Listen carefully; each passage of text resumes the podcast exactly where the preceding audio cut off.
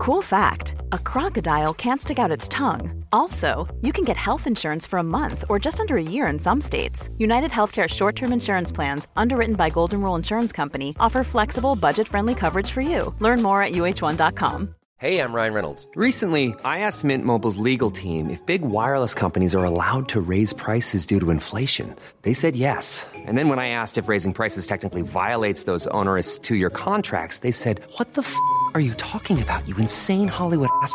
So to recap, we're cutting the price of Mint Unlimited from $30 a month to just $15 a month. Give it a try at mintmobile.com slash switch. $45 upfront for three months plus taxes and fees. Promo for new customers for limited time. Unlimited more than 40 gigabytes per month. Slows. Full terms at mintmobile.com. Many of us have those stubborn pounds that seem impossible to lose, no matter how good we eat or how hard we work out. My solution is Plush PlushCare. PlushCare is a leading telehealth provider with doctors who are there for you day and night to partner with you in your weight loss journey. They can prescribe FDA-approved weight loss medications like Wagovi and Zepbound for those who qualify. Plus, they accept most insurance plans. To get started, visit plushcare.com slash weight loss. That's plushcare.com slash weight loss. Le polyamour m'a permis de me dire, attends, mais on peut aimer quelqu'un sans vouloir forcément partager du sexe et ça veut pas dire qu'on ne l'aime plus. Au lieu que l'amour se succède, romantiquement en tout cas, il peut justement euh, se vivre en même temps. Moi j'en suis au stade où j'ai du mal à différencier mes relations amoureuses entre guillemets de mes relations amicales. Quand il y a de l'amour et qu'on fait ce qu'on veut dans nos relations, enfin qu'on est libre dans nos relations, euh, on se sépare plus en fait. Avec moi. voilà, c'est ça. Ouh là là, c'est la décadence. hein. La colère de Dieu va s'abattre euh, sur la France.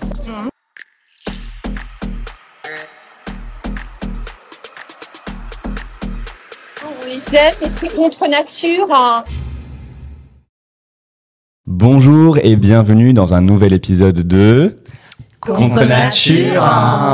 Du coup, le thème d'aujourd'hui, ça va être le polyamour. Donc, autour de la table, on a quatre personnes polyas. On va dire polyas pour faire court polyamour. Mm. Quatre personnes polyas. Je vais vous laisser vous présenter euh, avec vos pronoms, prénoms et vous désirez un truc. Une petite phrase que vous voulez. phrase comme ça. Ok, euh, bah, bonjour, moi c'est Françoise euh, et je suis polyamoureuse depuis 4 ans maintenant. Et mon pronom c'est elle. Bonjour, euh, je m'appelle Gaëtan du coup euh, et je suis aussi polyamoureux et depuis euh, on va dire 4-5 ans et euh, voilà. Et tes pronoms? Ah, il. Euh, salut, moi c'est Laure, euh, pronom elle, euh, et je suis polyamoureuse depuis euh, maintenant un an. Hello, moi c'est Sam et pronom il ou yel et ça fait 3-4 ans que je suis en polia. On va commencer avec votre propre définition de ce qu'est le polyamour. Qu'est-ce le polyamour pour vous? Euh, pour moi, euh, le polyamour, c'est avoir, euh, c'est un modèle relationnel. Alors, tout le monde n'est pas d'accord avec ça, mais pour moi, c'est un modèle relationnel avec des relations amoureuses et ou sexuelles non exclusives et consenties. Et j'insiste sur le mot consenti avec le consentement éclairé de toutes les personnes qui sont impliquées. Voilà. Ok. Est-ce que vous voulez rajouter quelque chose à, à ça? Non, euh, je, je voulais juste rebondir sur le, effectivement, sur le consenti du modèle, enfin même du modèle relationnel, parce qu'en fait, effectivement, je pense que c'est quelque chose qu'il faut euh, directement euh, poser en fait dès qu'on, enfin même en faisant une rencontre en fait, tout simplement, Euh, parce qu'en fait, c'est un peu un, et ça complète peut-être la définition. C'est quelque chose que je considère comme un, un espèce de ça tisse un peu un réseau, enfin je veux dire c'est un, espèce de réseau polyamoureux. C'est-à-dire que même si la personne elle n'est pas forcément engagée dans le polyamour quand on la rencontre, euh, c'est presque, euh, c'est presque, on lui propose un modèle effectivement quand on la rencontre. Donc du coup, elle doit aussi se, se euh, S'adapter s- Pas s'adapter, mais enfin en tout cas c'est quelque chose dont elle doit avoir conscience et elle doit aussi peut-être faire s'engager aussi euh, à être euh, à être euh, dans ce modèle-là et à l'accepter parce que enfin sinon forcément ça crée des, des frustrations ou des on vient confronter enfin des modèles effectivement. Enfin la personne en face assez logiquement arrive avec un modèle qui est construit, un modèle social ou qui est euh, qu'on le veuille ou non, qui est celui de l'exclusivité, qui est celui de la norme du couple, euh, donc à deux. Euh, et du coup, bah il y a cette confrontation qui se fait un peu normalement, enfin comme n'importe quelle rencontre qu'on peut faire, on confronte plein de modèles quand on se rencontre de nos backgrounds, d'où on vient. Et je pense que ça en fait partie. Et donc, ce consentement au polyamour, je pense que c'est un peu une première étape, quelque chose qui, est un peu nécessaire. Ok. Moi, le polyamour, euh, je vois ça vachement comme une philosophie de vie, au final, euh, dans ma définition, où en fait, euh, je vois l'amour comme un spectre et où on nous a beaucoup enfermés dans c'est quoi l'amour amoureux, c'est quoi l'amour amitié, c'est quoi l'amour familial. Et en fait, dans la manière que j'ai de relationner avec autant mes amis que les personnes, mes partenaires, je vois ça au final comme euh, quelque chose de beaucoup plus fluide et vaste. Et aussi, ça m'a permis de déhiérarchiser, on va dire, euh, l'importance des types de relations. Je parle souvent de personnes ressources. Euh, au final, en fait, mes partenaires amoureux, euh, affectifs, sexuels ne sont plus les seules personnes ressources ou les personnes euh, avec lesquelles je vais investir toute ma vie. Euh, et en fait, euh, je trouve euh, beaucoup de puissance en fait dans mes dans mes amours amitiés aussi, et ça m'a permis de ouais d'élargir mon champ aussi de de stabilité émotionnelle, affectif, de manière générale. Voilà. J'ai très envie de rebondir sur ce que tu dis, si c'est ok. Il y a une personne qui m'a, enfin avec qui j'ai parlé, qui me disait mais en fait on est tous polyamoureux dans le sens où tout le monde a des, plusieurs amitiés. Et euh, il y a cette hiérarchisation entre les relations amicales et les relations romantiques et sexuelles qui n'a pas lieu d'être. Et si on apprend à déhiérarchiser ça, finalement, on se rend compte que tout le monde est polyamoureux. J'avais déjà vu ça quelque part de est-ce que euh, finalement l'essence de l'être humain c'est le polyamour puisque non mais c'est vrai puisque finalement l'amour n'a pas forcément de limite. Mais... ça voudrait dire quoi, du coup, que c'est la société en soi qui nous conditionne mm. à aimer d'une certaine façon et du coup qui voit, qui nous conditionne à être très binaire dans, dans l'amour en soi? Bah, Clairement, euh, il y, a, y, a, le modèle euh, de couple euh, hétéro-patriarcal, monogame, avec cet ascenseur où tu te mets ensemble, ensuite tu vas emménager ensemble, ensuite tu vas te marier. C'est un mode d'emploi, quoi. C'est ça, ensuite tu as des enfants. Mm. Enfin, il y a ce truc-là qu'on nous vend depuis le début, et euh, notamment à l'enfance, en fait, tous les contes que tu as, toutes les représentations que tu as, mm. c'est ce modèle de couple hétéro-monogame dont il ne faut pas sortir, et qui est en fait vraiment le but dans la vie, et notamment euh, pour les petites filles, en fait. Il y a des personnes qui théorisent le modèle de couple hétéro-patriarcal monogame comme le moyen de contrôler les femmes en leur assignant un homme, en fait. Mm. Mais, mais totalement, totalement. Et toi, Françoise, du coup, comment tu vois le, polyamour pour toi Comment il se traduit? J'aurais euh, rajouté aussi euh, la compersion, dont on, qui n'a pas encore été abordée, mais qui fait partie euh, intégrante du, du, bah, du, schéma relationnel, enfin de la, de la, relation de polyamour. du coup, la compersion, c'est le principe de d'être heureux pour les personnes qu'on aime et dans leur épanouissement amoureux, romantique, sexuel, avec d'autres personnes. Et, euh, mais du coup, que phénomène, enfin la compersion qu'on retrouve aussi du coup dans les relations amicales, pareil, en fait, on se réjouit de nos, enfin, de nos amis, de ce qui leur arrive, et, euh, et qui, qui du coup fait un peu le, euh, le contrepoint avec la, avec la jalousie, avec les, euh, les schémas euh, toxiques de relations, qui sont souvent monogames du coup et exclusifs. Et, et je crois que c'est une fois qu'on a vraiment intégré la compersion et enfin vivre en pleine compersion, je crois que c'est le truc le plus dur qui existe, en tout cas pour moi. Euh, parce que du coup, ça veut dire que tu as déconstruit tout le reste et que tu as réussi à analyser pourquoi tu ressens ça, pourquoi tu pourquoi es inquiet, pourquoi tu as peur que la personne t'abandonne, pourquoi. Et, euh, et comment bah on, on, est construit autour de ça, enfin, tous les films, tous les schémas, enfin, en fait, tous les couples, tout. Quand on, quand on parle de jalousie, euh, euh, à des gens, enfin la majorité des personnes disent que c'est normal de ressentir de la jalousie, que c'est euh, normal d'être possessif avec l'autre et, et du coup de sortir de ça c'est trop dur. C'est vraiment... Euh, je crois que peut-être que dans 20 ans j'y arriverai et ce sera trop bien, mais c'est long. voilà. À quel moment vous vous êtes dit dans, une, dans votre vie, en fait, à quel âge, à quel moment vous vous êtes dit, ben, en fait, ça me va pas du tout ce schéma conventionnel attendu de la société, et en fait, je veux casser ça et donc je veux être polyamoureux Parce que c'est un choix, on est d'accord. Mm. Oui, vous, êtes, vous, enfin, on n'est pas polyamoureux. En soi, c'est. Bah, Il y a des personnes. Pardon. Non, non, mais je. Alors, un choix, peut-être, je crois que c'est même plus une nécessité qu'un choix. Euh, c'est juste qu'à un moment, tu, enfin, euh, tu étouffes, il me semble, et euh, je comprends pas comment tout le monde ne peut pas avoir la même chose, mais euh, euh, non, bien sûr, je suis tolérante et euh. Merci François. Euh, mais c'est juste qu'une fois que tu développes ça, ça semble tellement euh, plus naturel et évident finalement, et plus sain comme modèle. C'est vraiment, enfin, c'est hyper sain et finalement, c'est presque, euh, des fois, c'est presque très, euh, j'arrive plus à trouver le mot. Euh, Très logique, très logique et rationnel. rationnel. Ça peut être très rationnel comme schéma, ce qui n'empêche pas euh, d'avoir euh, de- des poussées de passion euh, exceptionnelles, mais dans, juste dans le, dans le mode de relation, finalement, c'est assez, c'est assez logique, quoi. Ok. Ouais. Et donc, vous aviez quel âge quand vous êtes dit, en fait, polyamour, trop bien, ça me va, j'aime bien. euh, De manière générale, j'ai questionné le modèle exclusif avant même de me poser la question du polyamour parce que j'avais pas forcément les notions par rapport à ça. Mais euh, je questionne la, la, la notion d'exclusivité depuis que j'ai 17-18 ans. Euh, j'ai 26 ans. Euh, donc ça fait un petit moment et euh, je j'arrivais pas à comprendre comment euh, c'était viable sur le long terme en fait de, de, rester si longtemps avec quelqu'un, de vouloir construire une vie avec quelqu'un sans jamais enfin plus c'est pas sans avoir de désir parce que je comprenais le, le fait d'avoir du désir pour plein d'autres gens que le partenaire avec qui on relationne ou la partenaire avec qui on relationne.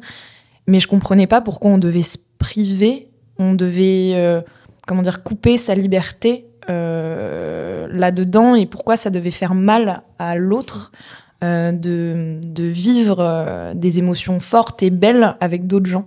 Et donc je, je me suis questionnée par rapport à ça.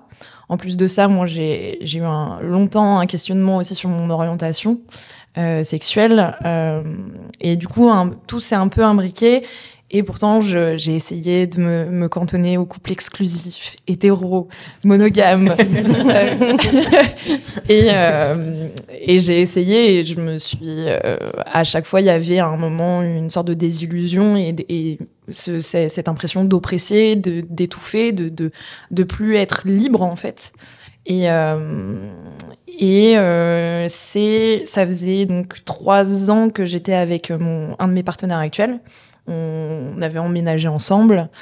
Et euh, il y a plusieurs moments dans notre relation où j'ai questionné ça, mais c'était toujours à un moment donné où, dans notre relation, ça allait pas bien. On n'ouvre pas un couple et on, on, on décide pas de faire du polyamour ou de ou d'être dans des relations non exclusives quand le couple de base euh, a des a des choses à, à régler. Euh, du coup, on a réglé tout ça, mais la, la question d'exclusivité revenait encore. Et, euh, et au final, on a, on a eu une grande discussion. Euh, on avait déjà le droit de flirtouiller avec des gens, de les embrasser. Et euh, on a fini, j'ai fini par passer le cap euh, avec euh, un autre homme. Et en fait, on a eu ensuite une longue discussion pleine de compersion, pleine de câlins et d'amour. Mmh. En mode, mais, mais en fait, je suis tellement heureuse que notre relation me permette d'avoir cette liberté-là. Ouais. Euh, merci. Euh, je me sens heureuse et, euh, et merci à toi, merci à nous. Et en fait, on s'est dit, mais, mais allons-y en fait. C'est trop beau. Et, et en fait, ça a redémarré, ça a redynamisé quelque chose dans, mon, dans mon couple, dans ce premier couple. Et au final, notre relation a encore plus grandi, notre confiance a encore plus évolué et la connaissance qu'on a de l'autre et les discussions euh, qu'on a eues euh, à- grâce au polyamour, en fait, euh, ont été genre euh, incroyables et euh, en fait, on se connaît encore mieux maintenant et on se fait encore plus confiance maintenant. Quoi. Voilà, c'est beau. Tu te retrouves un peu dans ça, Gaëtan ou... Euh, oui, je me retrouve un peu dans ça. Euh, J'allais dire, j'ai été un peu polyamoureux de fait euh, dans, dans la manière dont je l'ai abordé. Euh, j'ai toujours, euh, enfin, j'étais dans une relation et en fait, on avait déjà euh, questionné l'exclusivité euh, de manière, euh, enfin, j'allais dire assez classique dans une relation. euh, ça passait au départ par le par le biais sexuel. C'est assez, enfin, c'est assez marrant quand, quand on s'y intéresse d'ailleurs de de voir qu'au départ, la première frustration, elle est sexuelle. Enfin, c'est quelque chose qu'on pourrait presque renvoyer à quelque chose de presque d'instinctif qui rejaillit un peu comme ça euh, euh, dans une relation. Euh, et, et en fait, euh, et ensuite, du coup, on, on- est, on, on est entré dans une relation, enfin, une fois, puis une seconde fois, euh, en trouble, du coup, euh, qui a été, du coup, euh, j'allais dire un polyamour de fait, parce qu'en fait, on a réétabli une relation qui était en fait très exclusive, mais à trois. Euh, du coup, qui demande aussi de, de, de, de, mettre en place ses modes de fonctionnement, son modèle, etc. etc. Et, euh, et cette relation, j'allais dire, ensuite, euh, a été requestionnée à un moment donné. Et du coup, euh, entré, je suis entré un peu dans la phase, du coup, que je pourrais dire polyamoureuse, c'est-à-dire en ayant pleine conscience euh, du polyamour. Je suis toujours en relation, par exemple, avec les deux personnes euh, avec qui j'étais en trouble, mais en fait, ça, ça a demandé une autre organisation, notre organisation de vie, par exemple. Euh, je pense qu'on peut pas, par exemple, il y a une caractéristique qu'on affirme dans un couple, c'est le fait de pouvoir cohabiter. Enfin, je pense que c'est pas c'est pas donné à toutes les relations de de à, toutes les relations avec les personnes qu'on aime de pouvoir cohabiter. C'est vraiment une déconstruction de la norme de manière générale et de la domination.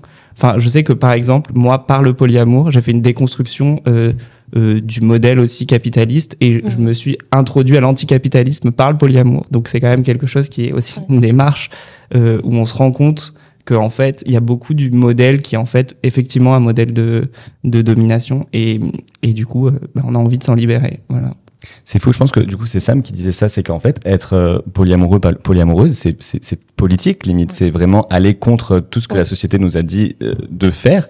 Et en fait, je pense et que le modèle économique aussi. Exactement. Et je, je sais pas exactement à quel âge vous avez vous êtes entré dans le monde du polyamour. Toi, vous avez dit 17 ans déjà que tu questionnais en fait tout ça, mais c'est ça. Je pense que ça requiert une, une maturité et aussi un courage incroyable de d'aller contre contre, contre ce le mode toute la société vous a dit de faire. Ouais. Quoi, ouais. Contre la nature. Merci. En fait, à chaque épisode, il faut qu'on ait une référence à Contre Nature, sinon c'est un épisode foiré. Moi, pendant super longtemps, j'étais euh, j'étais une ado, bon, parce que du coup je suis trans, mais j'étais une ado qui était à fond dans le modèle romantique où je me voyais vraiment euh, me marier, avoir des enfants, passer ma vie avec mon mec et ça me ça avait l'air très bien. et puis euh, je suis resté quatre ans avec euh, avec quelqu'un et en fait on avait euh, plus de vie sexuelle concrètement. Et ça se passait quand même très bien, en fait. Euh, on vivait ensemble, on avait le même cercle d'amis, etc. Et euh, il y a un moment donné où je lui ai dit, faut qu'on fasse quelque chose parce qu'en fait, là, sinon, dans 10 ans, on est encore ensemble et, j'ai pas envie, en fait. Enfin, je me le souhaite pas à moi-même, en fait. Ok. Donc de base, c'était comme Gaëtan ou c'était un manque sexuel? Euh, C'était une frustration. Une frustration. Une mais, frustration. mais sexuel du coup, parce que Bah, c'est ça qui manquait dans votre relation. ouais. Mais tu sentais que tu te- t'asphyxiais un peu comme euh, ce que disaient Laure et, et François Bah, Pas vraiment, c'était juste euh, en mode il se passe rien. Et euh, à l'époque, j'étais super jeune, hein, j'avais, euh, je sais plus, euh, peut-être 20, 22 ans, un truc comme ça. Et j'étais en mode c'est pas normal en fait, enfin, et j'ai pas envie de vivre comme ça. J'en ai parlé et je lui ai dit bah, si tu veux, soit on se sépare, soit on ouvre notre couple. Et il a préféré qu'on se sépare. Bien, pourquoi pas hein. Oui, oui. Dur. c'est- Moi, c'est honnête. C'était dur. Toi, tu t'attendais à ce que t- qu'il se, qu'il Euh, voulait pas continuer? Je m'y attendais pas, ça a été une grosse claque honnêtement, et ça a été super dur. Et après, c'est devenu un très bon ami. Tant mieux. Mais ça m'a mis, enfin, ça m'a permis de mettre un orteil et de considérer cette option-là, je pense. Ensuite, euh, j'ai continué en couple hétéro euh, classique, on va dire. Euh, je suis resté ensuite euh, trois ans avec quelqu'un. Pareil, on emménage ensemble, on a un chat, tout ça, tout ça. On a un chat très important. Le détail qui change tout. Très important. Euh, et en fait, je vais à la salle de sport et j'ai un crush sur un mec. Et euh, là, du coup, j'ai plusieurs options. Qu'est-ce que je fais en fait? Soit euh, je trompe mon mec, euh, avec qui ça se passait bien et zéro problème, hein, mais bah, il y a ce truc de qu'est-ce que je fais concrètement? Donc, soit je le trompe, soit je fais rien et je suis frustré, euh, soit je lui en parle. Et du coup, j'ai décidé de lui en parler. Euh, on avait déjà parlé euh, quelques mois auparavant du modèle Polia. On savait qu'on était plutôt d'accord sur le concept intellectuellement, c'est-à-dire en mode ça a l'air intelligent euh, sur le principe. Et du coup, on a décidé de tester. C'est arrivé comme ça. Et c'est pas facile hein, de passer d'un couple monogame depuis trois ans à un couple polia parce qu'il faut vraiment tout remettre en question et enlever tous les réflexes qu'on a acquis.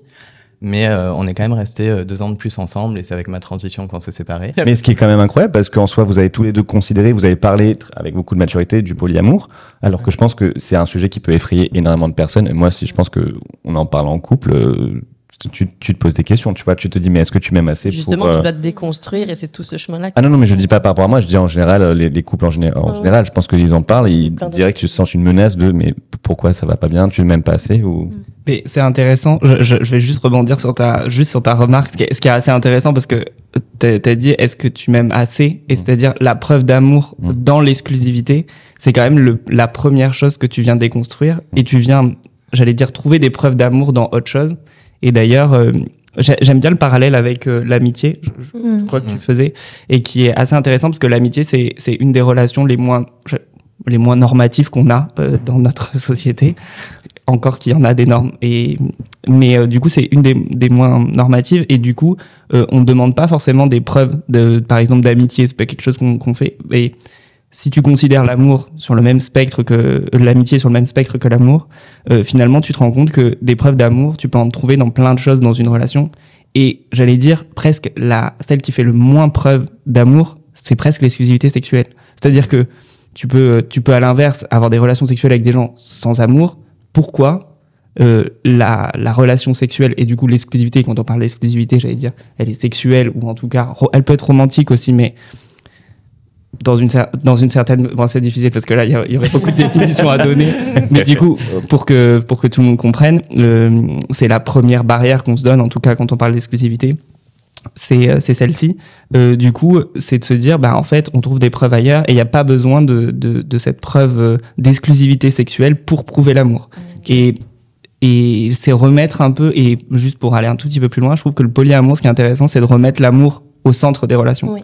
Et de toutes les relations. Et c'est pour ça que je trouve c'est intéressant comme modèle relationnel, ce que tu disais au départ, euh, Sam, comme définition, parce que c'est vraiment toutes les relations. C'est ça, ça n'inclut pas que les relations romantiques, pas que les relations sexuelles, pas que les relations amicales, etc., etc. Et moi, je voulais rebondir sur, euh, euh, sur le fait que, du coup, quand on déconstruit euh, ces relations, et notamment quand on travaille sur le couple, qu'on commence par ouvrir, du coup, le couple aux ouvertures sexuelles. Euh, et c'est assez intéressant parce que c'est souvent ce qui fait le plus peur, alors que quand tu déconstruis vraiment et que tu rentres en polyamour, en fait, finalement, euh, juste, juste le sexe, finalement, c'est quelque chose d'assez. euh, c'est le truc qui fait le moins peur, presque, dans, les insécurités que tu peux avoir. Quand tu vois par contre d'autres per- des personnes que tu aimes s'attacher à d'autres personnes et tout ça, c'est on, on est beau- beaucoup plus loin que de la petite ouverture sexuelle euh, toute mignonne euh, du vendredi soir. Qui- bon voilà. Mais du coup, toi. Françoise, euh, à, à quel moment tu t'es rendu compte Enfin, tu t'es dit, euh, finalement, moi, le polyamour, c'est plus ce qui est adapté, enfin, ce que je préfère, ce qui est adapté pour moi? Mm. Ben, je suis restée avec une nana pendant 4 ans. Et euh, on était du coup en couple exclusif monogame. Et, euh, et au bout de deux ans, on a commencé à parler d'ouverture de couple. Et en théorie, c'était trop cool. Euh, c'était juste, ben, moi je trouve ça. Enfin, ça va probablement arriver que je sois attirée par d'autres personnes. C'est normal, ça arrive à tout le monde. Ok, pour toi aussi, bah, c'est cool. Si ça arrive, euh, ça arrive quoi.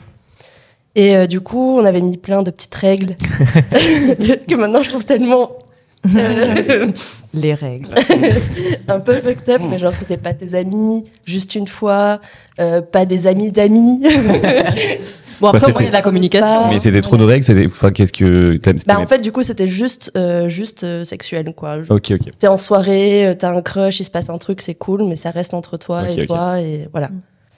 Et, euh, et on a été comme ça en théorie pendant deux ans. En fait, on on n'a pas fait grand-chose. Et, euh, et moi, j'ai rencontré quelqu'un euh, au bout de deux ans.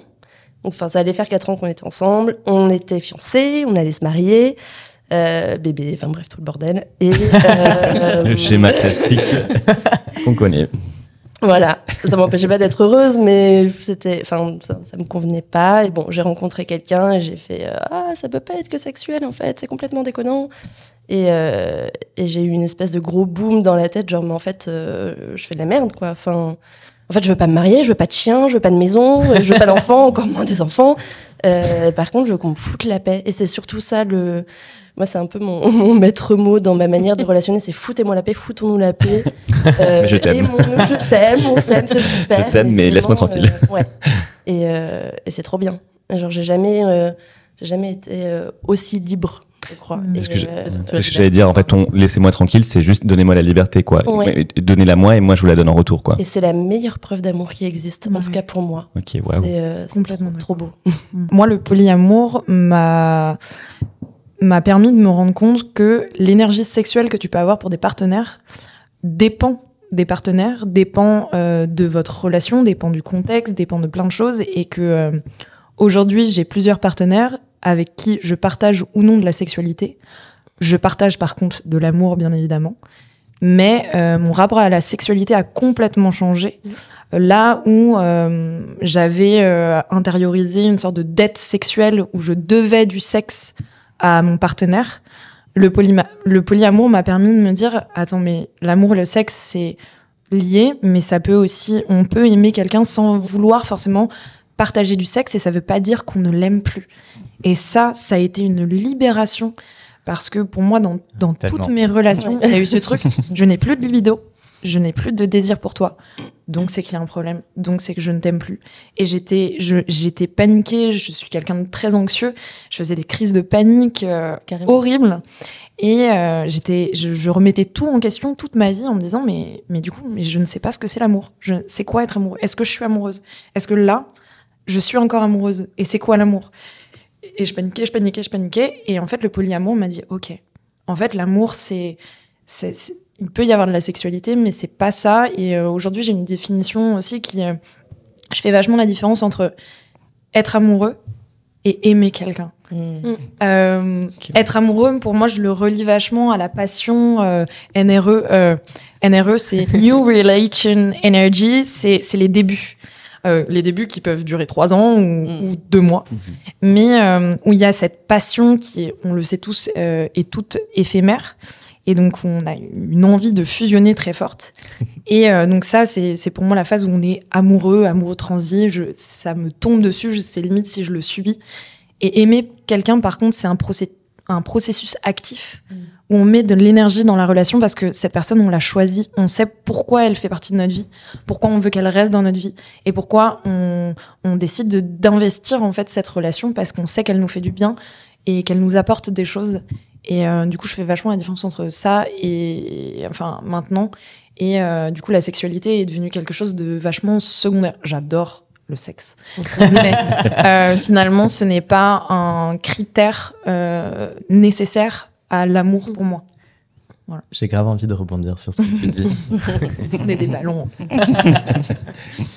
Euh, en effet, sur l'aspect sexualité, ça permet vraiment euh, de mettre beaucoup moins de pression euh, bah, ou de se mettre beaucoup moins de pression parce qu'on a plusieurs partenaires et du coup d'avoir une relation euh, romantique sans sexualité, ça devient possible ou euh, d'avoir des écarts de libido parce que dans un couple euh, classique, monogame, exclusif, s'il y a un écart de libido entre les deux partenaires, ça peut amener des tensions en fait. Et du coup, avec le modèle polia, ça devient plus simple euh, s'il y a des écarts en effet. Et j'ai envie de surtout de rebondir sur ce que tu dis euh, sur l'aspect euh, c'est quoi l'amour, c'est quoi être amoureux. Moi, j'en suis au stade où j'ai du mal à différencier mes relations amoureuses entre guillemets de mes relations amicales. Ah, carrément. Ouais, dans le sens où tu vois, j'ai des amis euh, que j'aime énormément, à qui je pense beaucoup, avec qui je parle beaucoup, à qui je fais plaisir. Euh, je sais pas, j'ai une amie, euh, si elle est triste, elle me dit Ok, là j'ai besoin de toi, je vais venir. Genre sans, sans question, tu vois. Enfin, je suis là évidemment. Si t'as besoin de moi, si je, je vais lui amener un bouquet de fleurs, je vais lui amener un livre, je vais, je vais lui envoyer des photos. Enfin, et en fait, la seule différence, c'est que oui, on couche pas ensemble en fait. Et par contre, oui, on se fait des câlins, on peut se faire, je sais pas, des gratouilles, tu vois, des trucs comme ça. Et au final, c'est quoi la différence avec une relation romantique? Peut-être que aussi, enfin, je, premier exemple, mais peut-être parce que vous construisez pas quelque chose de, de concret ensemble. Enfin, je veux dire, Mais- vous n'avez pas des plans. Ben ça, pour moi, c'est justement le modèle du Ouais. couple. hein. Ouais. Mais parce que moi, aujourd'hui, dans ma vie, je vis tout seul, je tiens à ça, je refuse euh, de vivre avec quelqu'un, je l'ai fait par le passé euh, abondamment. Françoise aussi, elle comprendra la liberté. euh. Non, non, Je vis mais- avec quelqu'un. Ah, Mais Foutez-lui la paix. Foutez-lui la paix, deux chambres. Ah, J'adore. Non, moi, je veux plus vivre avec quelqu'un, je veux plus ramasser les chaussettes de quelqu'un, genre, c'est terminé. Non, non, mais pour de vrai. Je veux plus subir la présence de quelqu'un, en fait. Si t'es chez moi, c'est que je l'ai choisi et que je suis heureux que tu sois chez moi. Il y aura jamais un moment où il y a quelqu'un qui est chez moi où je me dis, putain, je préfère être tout seul, tu vois. Donc, je veux vivre tout seul, je veux pas d'enfant, je veux pas me marier. Donc, j'ai envie de te dire, les projets à construire, ça va être des projets éventuellement euh, euh, artistiques, des projets, euh, je sais pas, euh, professionnels éventuellement. Mhm. Il y a plein de choses à faire, à construire ensemble, mais pas, il n'y a, y a pas d'option de mariage, emménagement, etc. Donc, à partir du moment où tu enlèves ça, Mhm. qu'est-ce qui différencie en fait la relation dans le sens où euh, je fais du care, j'ai envie de faire plaisir aux gens et ça devient compliqué pour moi de dire bah, cette relation, euh, elle est romantique ou cette relation, c'est juste, je vois plus mes relations comme une sorte de diagramme araignée, si tu veux, avec euh, plein de d'axes et euh, des choses qu'on fait ensemble. Donc ça va être par exemple, je sais pas, du sport, ça va être euh, est-ce qu'on fait de la sexualité, est-ce qu'on fait, est-ce qu'on se raconte nos trucs, je sais pas, nos trucs tristes ou etc. Tu vois. Et du coup, chaque personne va être plus ou moins positionnée sur ces axes-là. Mais, euh, mais j'ai du mal à, à hiérarchiser réellement et à dire ça c'est romantique et ça c'est purement amical. Juste une petite parenthèse pour euh, remercier donc le, le sponsor de ce podcast, qui est donc Waterdrop. Waterdrop. Qu'est-ce que c'est Waterdrop? Waterdrop, c'est très simple en soi, c'est euh, des, des- des petites capsules. euh, qu'on appelle du coup des micro-drinks qui du coup ont, ont des goûts, euh, des arômes différentes, qui sont bourrés de vitamines et, euh, et sans sucre Sont- attends, et vegan. ils sont sans OGM, vegan, sans gluten. Et l'idée, c'est pour les personnes qui ont du mal un peu à, à boire de l'eau, c'est un peu les encourager justement à boire de l'eau parce qu'en vrai, c'est- un thème. hein. C'est naturel. Et puis, vous pouvez trouver, euh, par exemple, ça, ça s'appelle Focus. Euh, mais vous, vous avez des micro-drinks pour le, donc du thé. Vous avez de l'énergie pour euh, le sport. Il y a un peu de tout. Il y a un peu de tout. Tous les goûts, toutes les saveurs sur leur site. Aussi, ce qui est très cool, c'est que le Waterdrop, ce qu'ils veulent, c'est que qu'on évite de boire des, des bouteilles, enfin de l'eau Dans de du bouteilles en plastique. Donc de consommer plus de l'eau du, du robinet, tout, tout simplement. Donc il y, a, il y a aussi beaucoup de gourdes sur leur site qui sont Oui. disponibles. C'est aussi le but. Beaucoup de gourdes et de goûts différents. Donc, on a un code promo que vous pouvez utiliser. euh, D'ailleurs, vous pouvez tous l'utiliser. Hein, Yes. euh, qui est Pour 10% de remise sur 10% tous vos achats. Paint 10. Donc, n'hésitez pas à Paint faire un tour 10. sur le lien qu'on mettra en description. Merci beaucoup à Waterdrop de sponsoriser cet épisode et on retourne du coup à euh, une fameuse question qu'on aura posée euh, sur le polyamour. Bah, du coup, c'est parfait pour la transition parce que on sait que dans, dans le polyamour, en fait, c'est un terme parapluie. Donc, ça regroupe beaucoup de façons. Il y a beaucoup de façons différentes d'être polya. Et, euh, et donc, comment vous, vous vivez votre, votre polyamour? Par exemple, je sais que toi, Gaëtan, tu étais dans un trouble, et ce qui est une forme de polyamour, mais que maintenant, tu es dans un autre schéma. Euh, quel schéma existe et parce que je pense aux gens qui nous écoutent, par exemple, ou qui nous regardent, qui se disent, bah, peut-être que moi, c'est un truc que je pourrais envisager. Qu'est-ce que, quel schéma, dans quel schéma de polyamour est-ce que vous êtes, vous?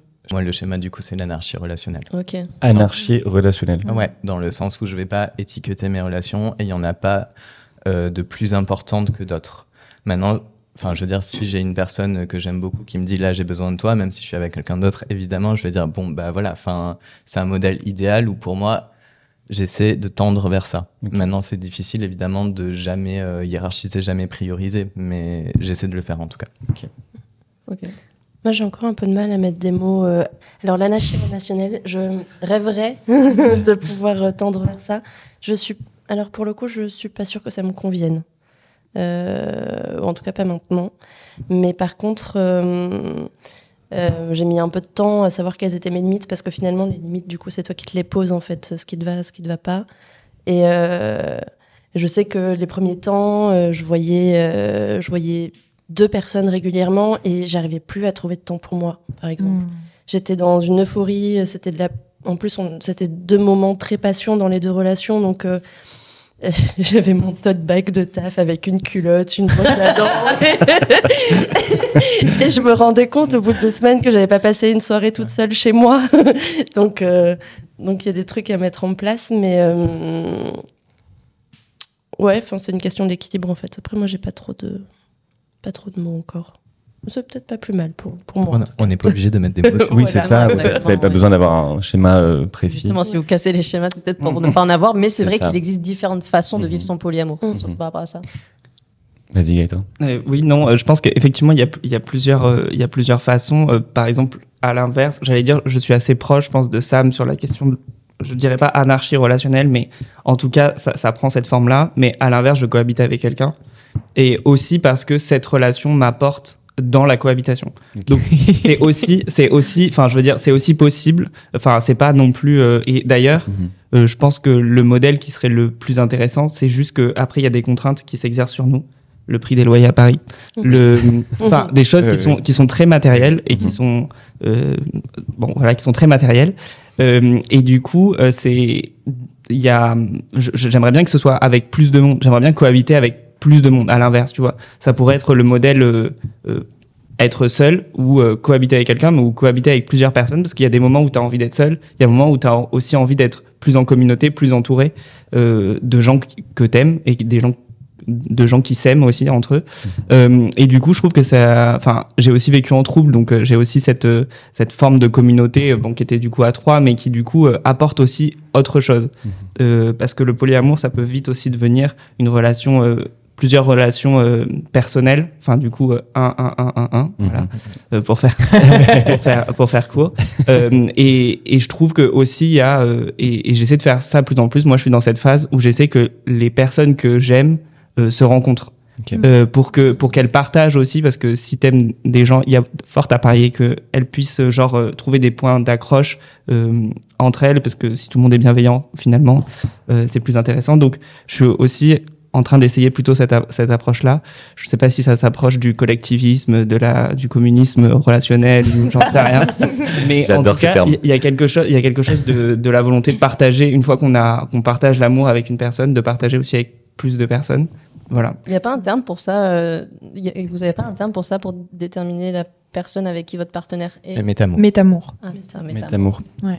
On aura appris métamour. Au début, donc avec mon partenaire avec qui j'étais depuis trois ans, donc on habitait ensemble, euh, on a commencé par se dire qu'on était en couple libre. Puis on s'est rendu compte que partager juste du sexe avec les gens, c'était pas du tout euh, ok avec nous-mêmes. On savait qu'il y avait de l'émotion, des sentiments qui pouvaient naître, et du coup le mot couple libre n'avait pas de sens. Parce que couple libre, pardon, c'est juste par rapport au. au- Nous, comme on le définissait, couple libre, c'était partager de la sexualité avec d'autres partenaires, mais sans, euh, sans euh, sentiment. Euh, mais on était tous les deux d'accord qu'on ça nous plaisait pas de juste partager ça avec les gens et que on était beaucoup plus sensible que ça et, et poreux à, à, à l'amour qui pouvait naître. Donc ça n'allait pas. Et au début, on s'est dit, ok, on, on va se dire polyamoureux, mais hiérarchisé. C'est-à-dire qu'on a un partenaire euh, noyau, on va dire le partenaire principal. Il y a, enfin voilà, il y a différents termes partenaire principal, partenaire euh, primaire, euh, et ensuite les partenaires secondaires.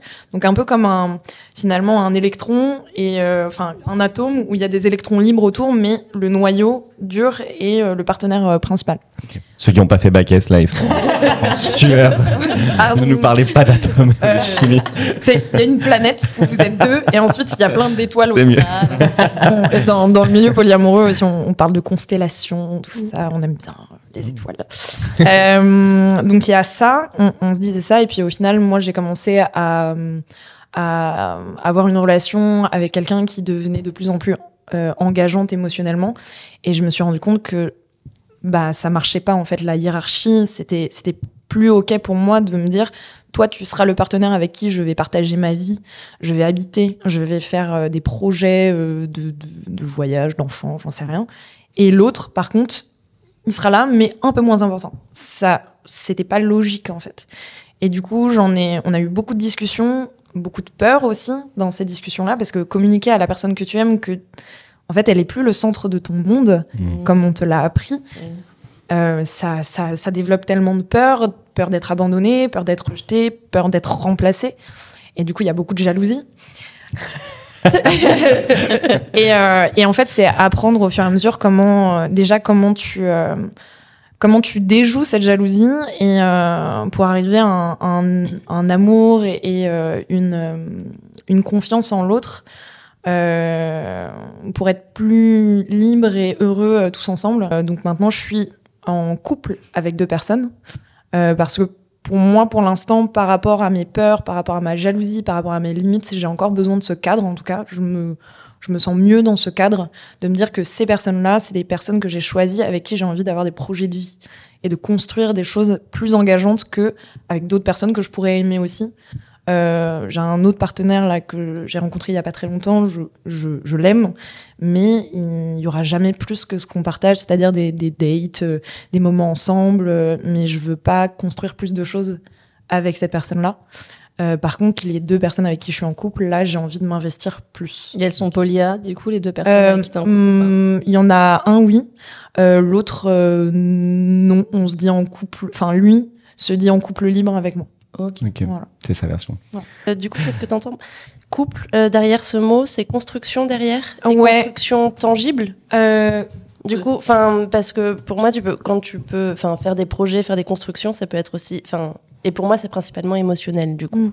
bah, m'investis dans les sentiments que j'ai. Mm. Euh, mais du coup, c'est assez intéressant. Enfin, je, je suis désolée. Moi, il y a, dans, dans, dans couple, j'entends euh, les personnes, euh, par exemple, que je vais présenter à ma famille. Euh, les personnes avec qui je vais faire des achats. Donc, c'est c'est des trucs plus. euh, Et t'arrives à trouver ça sexy comme Non, non, c'est une Euh, par rapport, alors par rapport à la famille, moi j'ai un, un, un rapport euh, très euh, fort avec ma famille, et du coup euh, présenter et faire participer une personne à ma vie de famille, c'est quelque chose de très important pour moi et que j'aime, Mm. parce que j'ai un amour très très profond pour ma famille, et donc c'est les faire rentrer vraiment dans ma famille et dans ma, enfin Dans dans ma- voilà dans un cercle particulier. Et, euh, et ça, je le ferai pas. euh, Enfin, je le fais avec des amis proches que j'appelle même mes frères et sœurs. En fait, euh, des, des amis qui sont à, à- au même, enfin, comment dire, que, que je considère comme ma famille aussi. Et, euh, et donc ça, je le ferai pas avec tous mes partenaires. Il y a des partenaires que j'ai envie, euh, euh, avec qui j'ai envie de partager ça. Et, euh, et c'est là où le mot couple vient poser une mine de rien une hiérarchie. Bon voilà, voilà. Ah, oh là là, il y a la hiérarchie. Juste ça, Euh, tu dis ouais. qu'il y a des amis que tu présentes à ta famille. Mm. Et moi, j'ai clairement des personnes que je considère qui font partie de ma famille. Bah, c'est ça, ouais. Même si je sais pas des partenaires au sens où Ouais. je ne couche pas avec. Mais du Complètement. coup, justement, cette euh, Mm. hiérarchisation, euh, c'est- pas le seul paramètre. Venons-en au sujet que tout le monde attend en fait. Euh, quand on parle de polyamour, je pense que la plupart des gens pensent forcément à jalousie. Comment est-ce que vous faites justement pour ne pas être jaloux, jalouse, ou peut-être vous l'êtes, vous l'êtes quand même, mais comment est-ce que vous gérez cette jalousie quand vous avez plus d'une personne euh, que vous aimez en fait? Je crois qu'il faut déconstruire aussi. euh, En fait, quand tu ressens ressentir de la jalousie, c'est pas un, c'est pas un problème en soi. Tu la ressens, elle est là. Donc de toutes les façons, t'as pas le choix. Soit tu l'acceptes, soit euh, Mm. t'as encore plus mal parce que t'essayes de plus la voir. Enfin, c'est une catastrophe. C'est un cercle vicieux. Ok. Mais euh, mais juste de, de comprendre pourquoi tu te sens jaloux et du coup de demander à te sentir rassuré, mais ailleurs en fait. Si tu, mais quel que soit le schéma relationnel d'ailleurs, si tu ressens de la jalousie, c'est parce que tu te sens en insécurité face à une situation. Donc euh, c'est un peu comme, euh, comme, comme nos médicaments, tu vas essayer de traiter à la source plutôt que le problème qui ressort, qui est visible. Ok. Voilà. Mm. Je crois que c'est, en fait, c'est la communication. Je suis désolée, c'est un peu, ça, ça, ça fait un peu chier. J'ai dit le mot, mais je, je crois qu'il faut parler, quoi. Et toi, Gaëtan, tu voulais dire? Euh, pour moi, la... je, je vais en revenir encore sur un truc très politique. Je suis désolé de, faire du polyamour. soi, le polyamour, on a compris que le polyamour c'était politique Mais en fait. a- pour moi, la jalousie, c'est vraiment le sentiment de, de, de possession que tu peux avoir euh, envers une personne. Je pense pas que pour moi d'ailleurs, je pense que c'est la définition commune de tout le monde. Euh, et du coup, euh, du coup, ça, ça, ça renvoie quand même au schéma de possession qu'on a de tout en fait dans la vie, que ce soit les objets. On parlait de projets d'achat de maison, euh, de voyage, de choses comme ça. Toutes les choses qui sont en fait toutes les choses qu'on peut posséder ou qu'on peut expérimenter par l'ach- par l'achat et la possession. Et donc du coup, la jalousie, c'est vraiment ça. C'est-à-dire que genre c'est euh, ta relation à l'autre dans sa possession.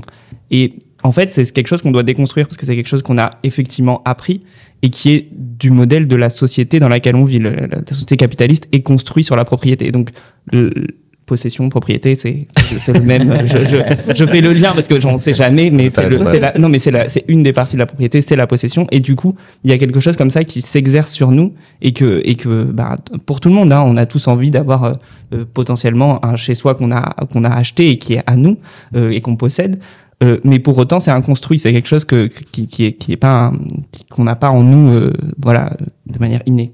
Euh, et donc du coup, ce, ce schéma-là, la jalousie, c'est vraiment dans cette construction-là. Donc c'est quelque chose que tu déconstruis, et c'est pour ça que, en même temps que le polyamour, je suis arrivé dans un schéma anticapitaliste, c'est-à-dire que en fait, tu viens déconstruire la possession à toutes les choses, c'est-à-dire que tu viens te, te, te- en fait, te déposséder euh, des gens et des choses. Il y y a quelque chose qui vient en même temps en fait, et je saurais pas trop comment l'expliquer, mais en fait, ça, ça recentre à la fois sur soi et sur ce que sont les gens dans leur euh, dans leur essence en fait. C'est-à-dire que genre on vient chercher toutes ces tout ce qu'on pourrait appeler après des preuves d'amour, mais qui sont en fait genre on vient voir les gens pas pour ce qu'ils ont, pas pour ce qui euh, ce qu'ils pourraient être et ce qu'on pourrait avoir d'eux. Mhm. C'est surtout ça, ce qu'on pourrait avoir d'eux, c'est-à-dire ce qu'est-ce qu'on pourrait posséder d'eux, Mhm. mais en fait euh, tels qu'ils sont. Et en fait on arrive à une espèce de schéma où on a où on est beaucoup plus indépendant euh, pour soi et on donne la liberté. C'était exactement ça. On donne aussi la liberté aux autres de l'être. Et donc, du coup, il y a quelque chose qui se passe et qui est complètement à. Même la jalousie, me, enfin, c'est marrant, du coup, ta question me paraît complètement, genre, non, mais me paraît complètement, genre, je suis, je, je, c'est quelque chose que j'ai déconstruit. Je dis pas que, je dis pas que j'étais euh, pas jaloux au départ, Mhm. mais c'est quelque chose qui maintenant, euh, en tout cas, euh, maintenant, me paraît, genre, totalement un peu absurde. J'ai une espèce de truc comme ça, de rapport maintenant où quelqu'un- quand quelqu'un me dit, et je vais, je vous le mettre dans, une, dans un cas très concret, euh, un des partenaires avec qui je suis est pour le coup, lui, assez jaloux. C'est-à-dire qu'il est dépendant dans ses relations polyamoureuses, enfin, un schéma qui est quand même assez dépendant. Et du coup, il a ce rapport-là, des fois, de, de jalousie qui peut s'exercer, du coup, euh, bah, sur moi. Et du coup, c'est vrai que j'ai cette espèce de, de réaction un peu absurde. Je suis là. Pourquoi Mais je comprends Que se passe-t-il Euh, Et en fait, euh, du coup, euh, ouais, je sais pas, c'est ça, ça- ouais, voilà. Mais la jalousie, c'est aussi souvent manque de confiance, ou Mhm. alors c'est aussi euh, c'est un travail qu'il faut faire sur soi-même parce que Mhm. tu te dis qu'est-ce que j'ai pas que cette personne, pourquoi est-ce que j'ai pas ce que d'autres personnes ont? Enfin, je pense que c'est beaucoup Mais- par rapport à soi. je Bah, pardon, vas-y, vas-y. Justement, je vais rebondir par ça, bah, sur ça parce que c'est c'est un peu moins ça que je traverse. Je suis quelqu'un euh, qui peut être assez jalouse euh, facilement. Euh, D'ailleurs, la jalousie ne s'exprime pas de la même manière selon les partenaires Mm. euh, parce que les relations sont toutes différentes et viennent activer différentes choses selon, euh, selon les personnes.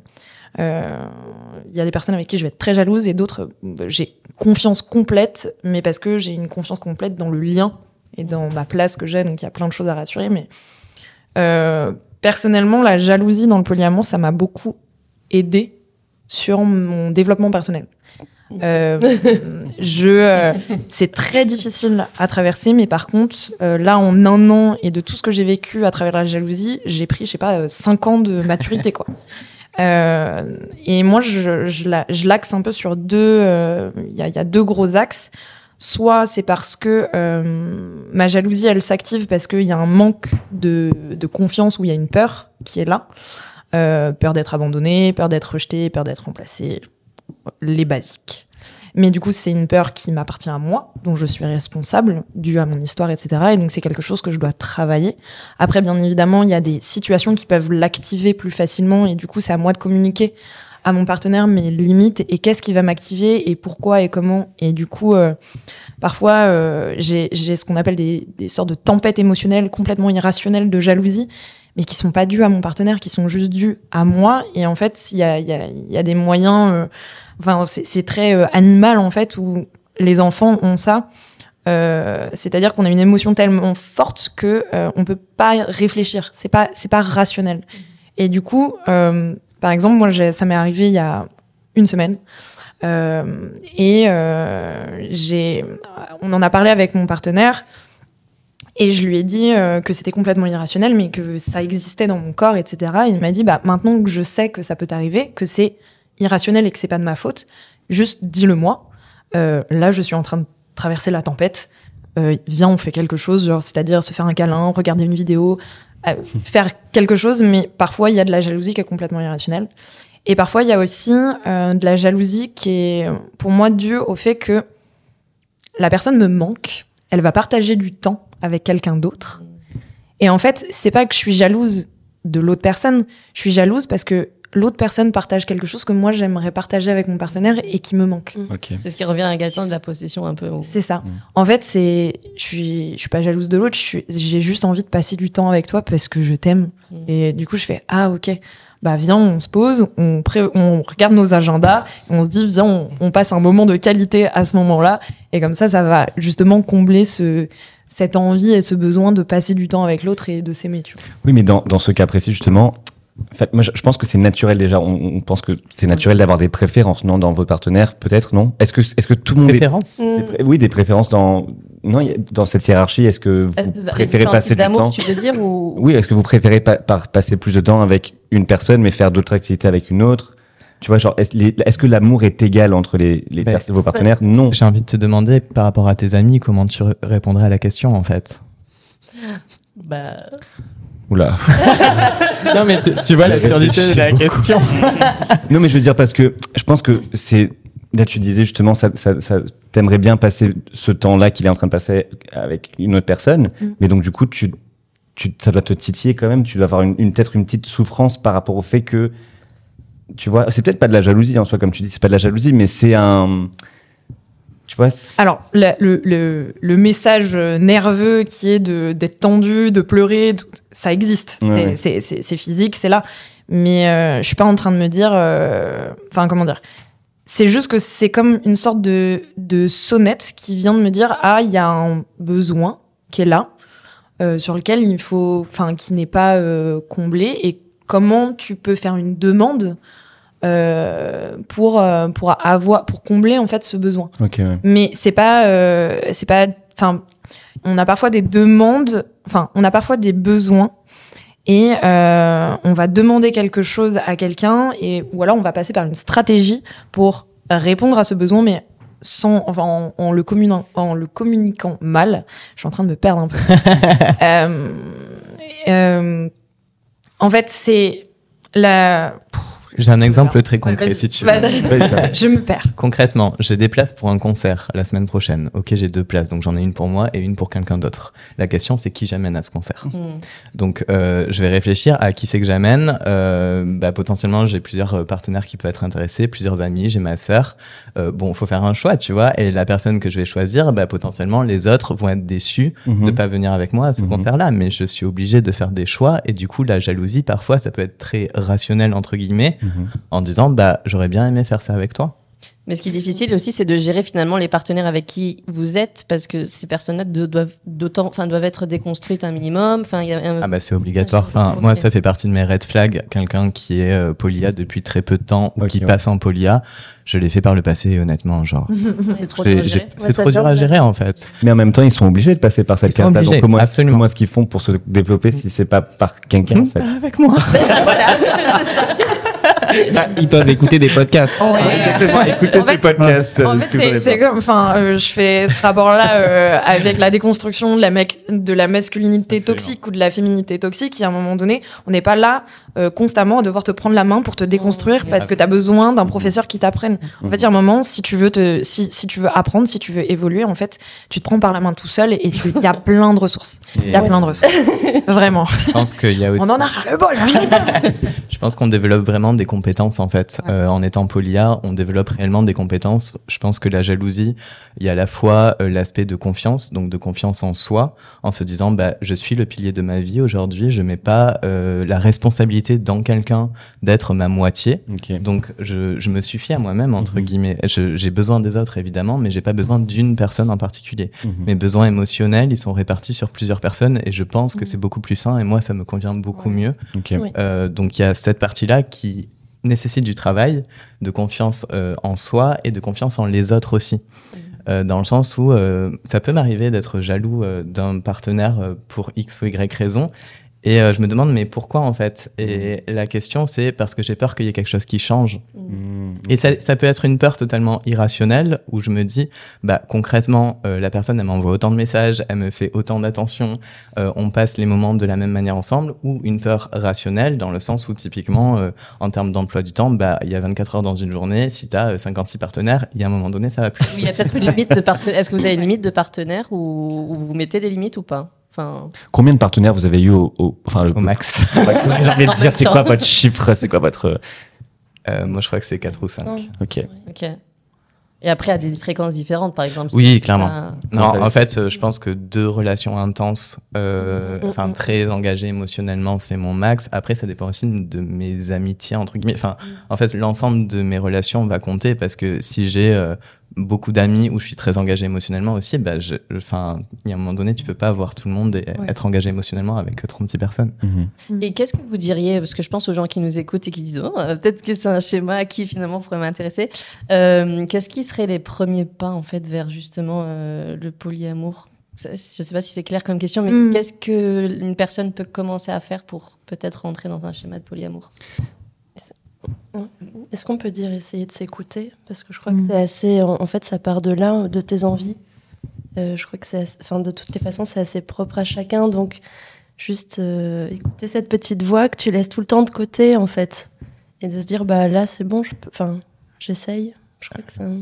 Moi, je dirais euh, euh, se former sur des sur la communication non violente, pour être honnête. Euh, moi, c'est un truc qui m'a beaucoup aidé d'apprendre à à parler des conflits en fait et à résoudre ces conflits-là parce que forcément il y a des moments où ça va où va y avoir des tensions ou des choses comme ça et il faut apprendre à les gérer et justement un des trucs que le polyam a énormément apporté c'est en termes de communication. Mm. Moi j'allais euh, justement euh, parler d'honnêteté radicale que ce soit avec soi-même ou avec les autres c'est de de prendre ce temps de se dire les choses, même les choses où on n'est pas sûr, où c'est pas joli, où c'est pas propre, mais même, à, à soi-même en fait. C'est de se dire, ok, je suis honnête avec moi, qu'est-ce que j'ai envie, qu'est-ce que j'ai besoin, qu'est-ce qu'il me faut, est-ce que c'est ça? Il faut que je le communique, il faut, il faut, il faut y aller. Mais c'est souvent un acte très dur et très courageux que d'aller dire à l'autre enfin c'est très vulnérable aussi, c'est dire bah voilà ce qui se passe en moi.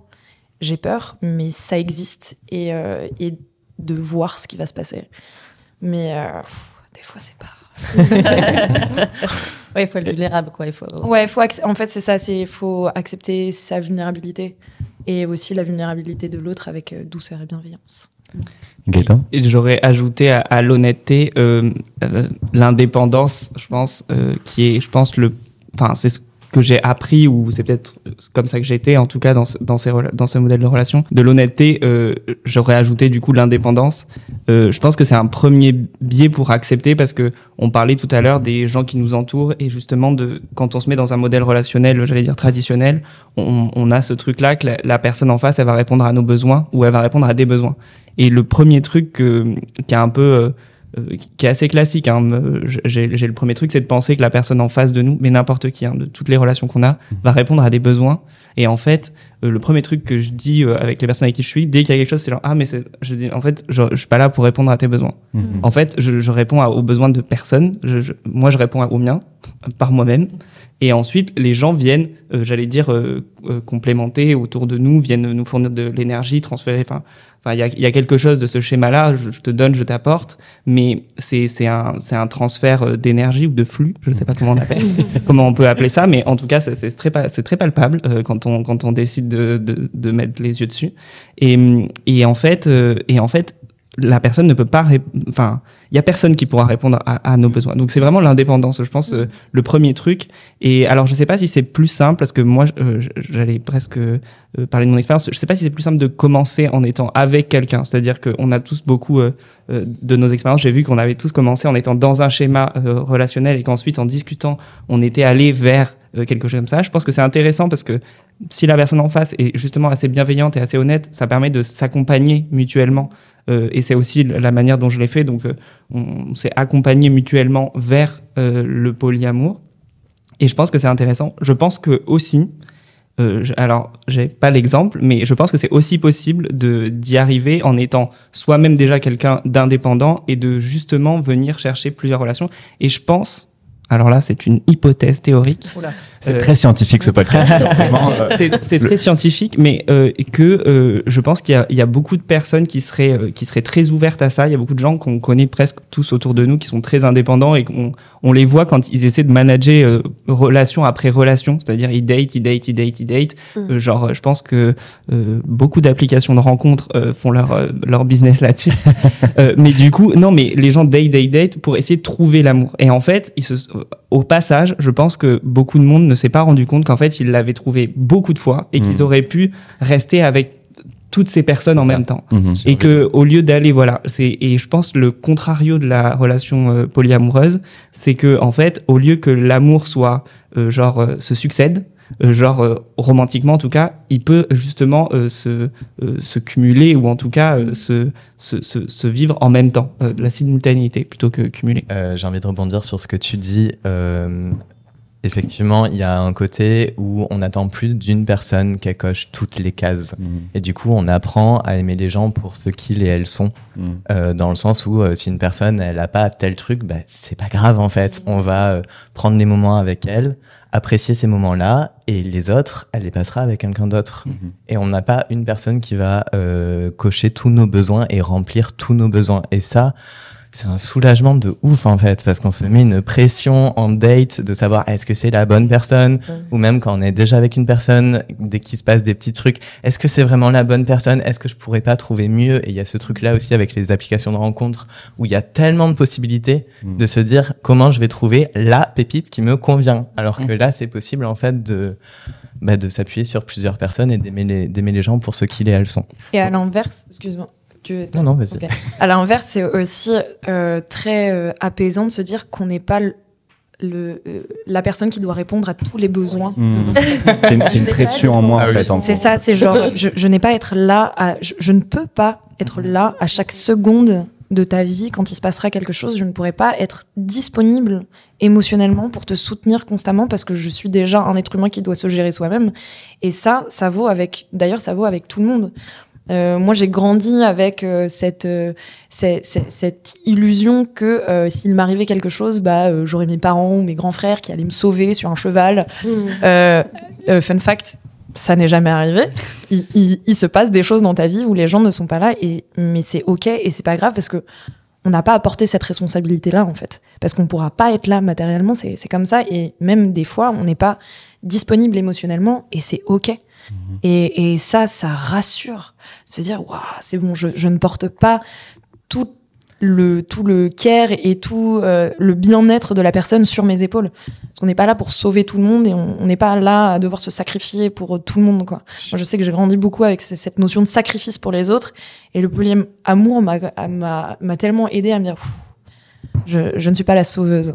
Je ne suis pas la sauveuse de tout le monde. La Jeanne d'Arc de Ouais, tes relations. Ouais, on va déjà s'occuper de soi-même. hein. Je suis entièrement d'accord, mais j'ai envie de nuancer dans le sens où euh, un des reproches qu'on peut faire au polia, enfin il y a des personnes qui nous voient comme des personnes euh, très indépendantes, Mm. euh, c'est ça, euh, centrées sur euh, elles-mêmes et vraiment en mode euh, dans un truc de consommation des autres où on prend que ce qu'il y a à prendre chez les autres et on s'en fout du reste. Euh, je veux quand même nuancer dans le sens où euh, il y a quand même une, on garde une forme de responsabilité par rapport à nos relations, mais comme par rapport aux amitiés en fait. hein. Mm. Pour moi, le parallèle avec le polia, c'est vraiment par rapport aux, aux- aux- aux amis, enfin au modèle amical, où quand on a un ami qui se sent pas bien pour x ou y raison, bah on va être là pour lui ou pour elle. Mhm. Et c'est pareil pour les partenaires. Donc il faut pas se dire que le polia, il y a zéro responsabilité Oui, et euh, ciao quoi. Mhm. Ce que je voulais vous demander, c'est aussi, euh, c'est toujours le regard de l'autre aussi qui est un peu compliqué à gérer, c'est-à-dire quand on se présente comme polia, comment ils vont en gérer, et notamment au sein de la famille. Donc comment ça se passe? Qu'est-ce que vous dites à votre famille quand vous êtes Eh, poly Déjà, est-ce qu'elles sont au courant que vous êtes dans plusieurs relations? Ouais. Oui. Et ok, comment elles réagissent? Comment elles? Alors moi, pas du tout. pas du tout. Par contre, tout le, tout le monde est... euh, Enfin, mes parents sont pas au courant. Certaines personnes de ma famille le sont, mais euh, après, tout mon entourage l'est. En fait, ma vraie famille, ma famille de cœur euh, Mhm. l'est. Donc, euh, voilà. Alors moi, j'ai pas de famille de sang à part ma sœur.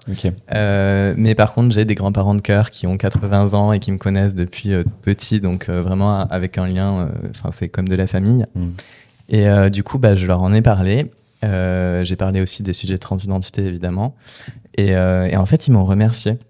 Ils m'ont dit, mais euh, quand on connaît pas des gens différents, euh, forcément, on a peur et on comprend pas. Mais quand tu nous en parles, en fait, on comprend et on t'accepte, en fait, parce qu'au final, il y a que de l'amour et c'est ça qui compte. Waouh. Pour, pour des grands-parents. J'ai de la chance. Waouh. Ah ouais, super. Euh, moi, j'en ai parlé d'abord à, à ma mère et à mes frères qui ne, soit ne comprenaient pas mais acceptaient, soit comprenaient et étaient bon, bah, tant que c'est ta vie et que t'es heureuse, bah, tant mieux. J'ai eu du mal à en parler à mon père. Euh, j'ai eu euh, pendant des années un rapport très conflictuel avec mon père, notamment euh, par rapport à mes.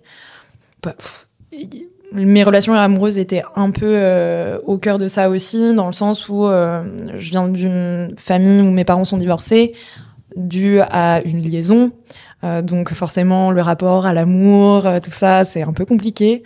Euh, et j'avais très peur d'en parler à mon père parce que c'est quelqu'un qui a donc qui a trompé ma mère, mais qui s'est fait tromper aussi après par euh, sa seconde femme.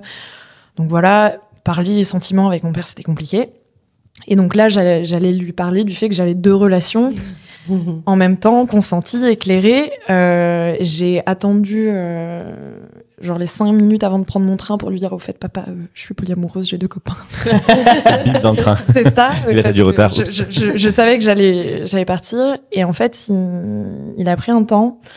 euh, il m'a dit Je comprends pourquoi tu avais peur de me le dire, mais euh, j'ai senti, parce que quand je lui ai parlé, j'avais pas passé la journée avec lui, il m'a dit Mais j'ai senti qu'il y avait quelque chose qui, qui avait changé chez toi, que tu étais épanouie et que tu étais heureuse. Et euh, bah, en fait, je suis très heureux pour toi. Et euh, je pense que finalement, je suis peut-être la personne la plus à même de comprendre ce qui te traverse. Il m'a dit, à mon époque, ça n'existait pas.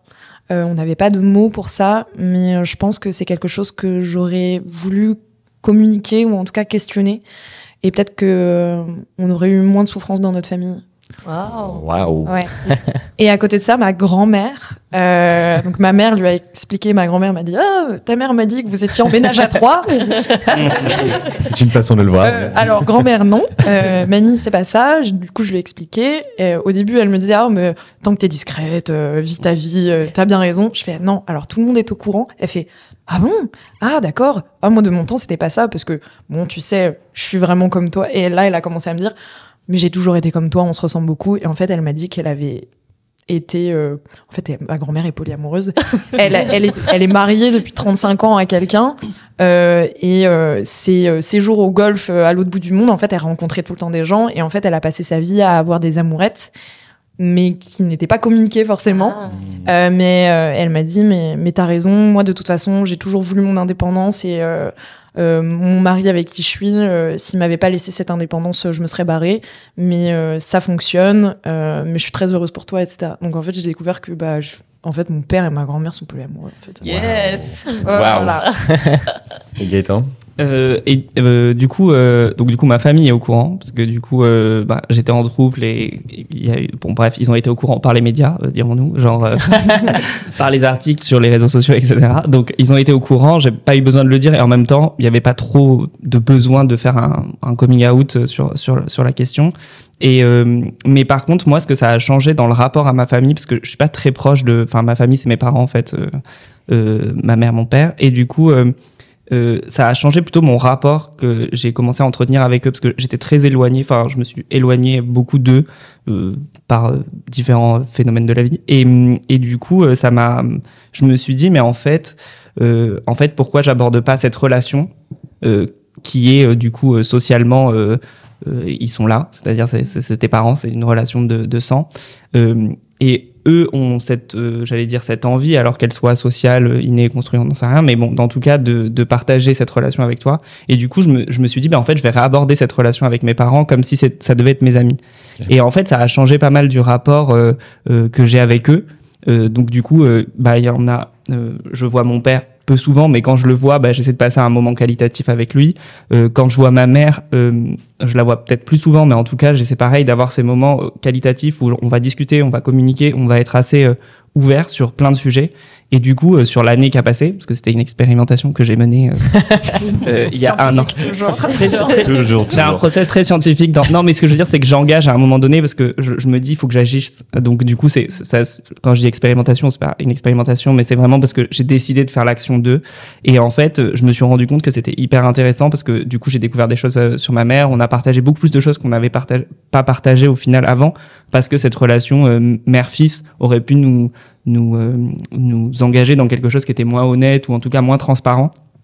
Et du coup, bah, en vrai, en vrai, je trouve ça, je trouve ça très cool parce que genre, pareil, ça a remis un peu l'amour au centre de notre relation et du coup de de pouvoir échanger euh, en transparence et en honnêteté aussi. Et euh, on s'est rendu compte qu'on partageait beaucoup de choses, euh, mais qu'on s'était pas dites. Donc euh, Et ce qui est beau aussi, c'est que, parce que beaucoup de gens pensent que l'amour dans le polyamour, c'est toujours des amourettes et des amours l- courte durée. Temporaire, ouais. Mais tu peux avoir des amours de, à toute, toute Ouais. la vie. Enfin, tu vois, ça aussi, c'est un truc que En les fait, gens ça peuvent pas. redéfinit aussi la notion. Pardon, je, je rebondis, mais j'ai eu une discussion comme ça il y a pas très longtemps avec une amante et euh, qui me disait, mais du coup, quand quand il y a de l'amour et qu'on fait ce qu'on veut dans nos relations, enfin qu'on est libre dans nos relations, euh, mais on se sépare plus en fait. Euh, quelles vont être les raisons de se séparer? Alors des fois, euh, ça peut être des, des trucs. euh, ça- bien sûr, il y a plein de raisons de se séparer, mais euh, concrètement. euh, ben, quand il y a de l'amour, enfin du coup, tu, tu continues toujours d'entretenir un lien, qui soit euh, que tu vois la personne une fois par euh, une fois par an ou que t'aies plus trop de, enfin que ce soit plus quelque chose de régulier, mais ça, c'est en fait c'est trop beau parce que finalement, c'est tu, tu te euh, tu te lis avec des personnes euh, et à l'inverse d'un couple où tu vois, euh, sauf si t'es très un peu lunaire et que tu te dis ça durera toute la vie, mais tu peux plus facilement voir une fin dans une relation que qu'en polyamour en fait. Je J'ai envie de Et tu rebondir. Ah, pardon. Non, non, mais voilà, rebondis, je t'en prie. Non, il y a un truc aussi euh, qui est beaucoup plus euh, précieux pour moi, dans le sens où à chaque fois que je passe du temps avec quelqu'un, je l'ai choisi et j'en ai conscience. Parce qu'en fait, j'ai toutes les options que je veux. Et il n'y a plus jamais de truc de contrainte où par défaut, je vais y aller avec cette personne parce que c'est mon couple. Euh, Aujourd'hui, si je fais quelque chose avec quelqu'un, c'est parce que j'ai choisi de le faire avec cette personne-là. Donc ça, ça rajoute un- un- un- une dimension extrêmement précieuse à chaque moment avec euh, chaque personne, en fait. Honnêtement, très honnêtement, je je croyais pas trop au polyamour et je me suis aussi dit parce qu'en fait, encore une fois, complètement euh, construit. Donc moi, il fallait que je fasse un énorme travail sur moi. Mais avec les années, hein, je, je je pensais vraiment comme beaucoup de personnes, j'imagine, que c'était quelque chose de pas possible et de très égoïste finalement.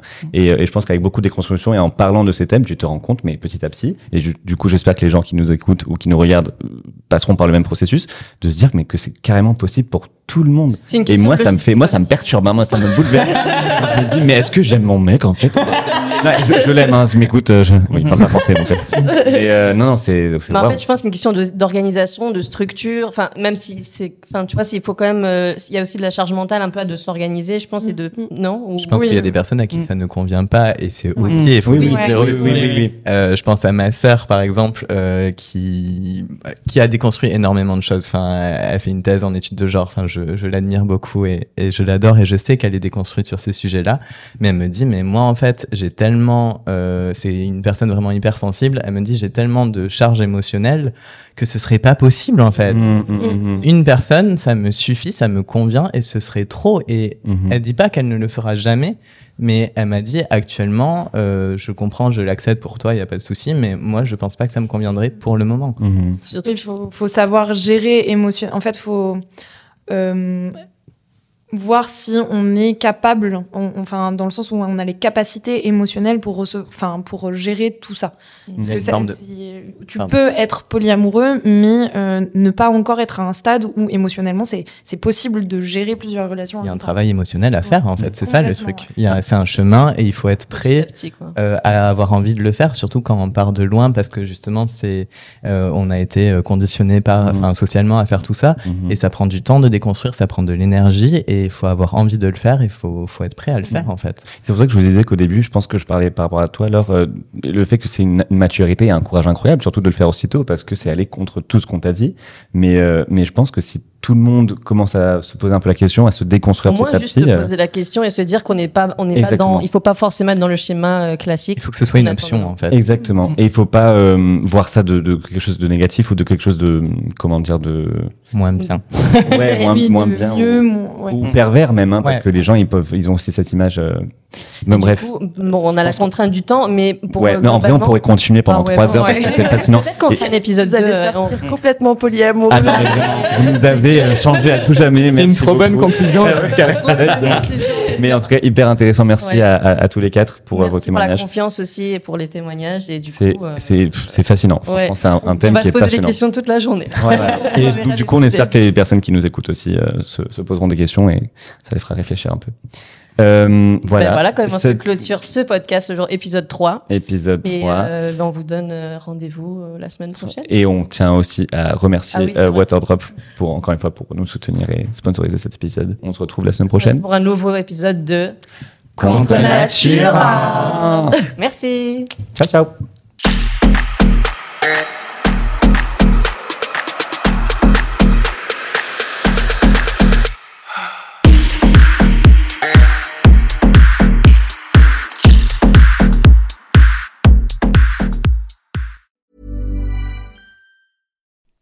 Like to look five years younger? In a clinical study, people that had volume added with Juvederm Voluma XC in the cheeks perceived themselves as looking five years younger at six months after treatment. Look younger, feel like you. Add volume for lift and contour in the cheeks with Juvederm Voluma XC. Reverse signs of aging by adding volume to smooth laugh lines with Juvederm Volure XC. For important safety information and to find a licensed specialist, visit juvederm.com. That's J U V E D E R M.com. Not for people with severe allergic reactions, allergies to lidocaine, or the proteins used in Juvederm. Common side effects include injection site redness, swelling, pain, tenderness, firmness, lumps, bumps, bruising, discoloration, or itching. There's a risk of unintentional injection into a blood vessel, which can cause vision abnormalities, blindness, stroke, temporary scabs, or scarring. Talk to a licensed specialist to find out if it's right for you. Mom deserves the best, and there's no better place to shop for Mother's Day than Whole Foods Market. They're your destination for unbeatable savings, from premium gifts to show-stopping flowers and irresistible desserts. Start by saving 33% with Prime on all body care and candles. Then get a 15-stem bunch of tulips for just $9.99 each with Prime. Round out Mom's menu with festive rosé, irresistible berry chantilly cake, and more special treats. Come celebrate Mother's Day at Whole Foods Market. Planning for your next trip? Elevate your travel style with Quince. Quince has all the jet setting essentials you'll want for your next getaway, like European linen, premium luggage options, buttery soft Italian leather bags, and so much more. And is all priced at 50 to 80% less than similar brands. Plus, Quince only works with factories that use safe and ethical manufacturing practices. Pack your bags with high-quality essentials you'll be wearing for vacations to come with Quince. Go to quince.com slash pack for free shipping and 365-day returns.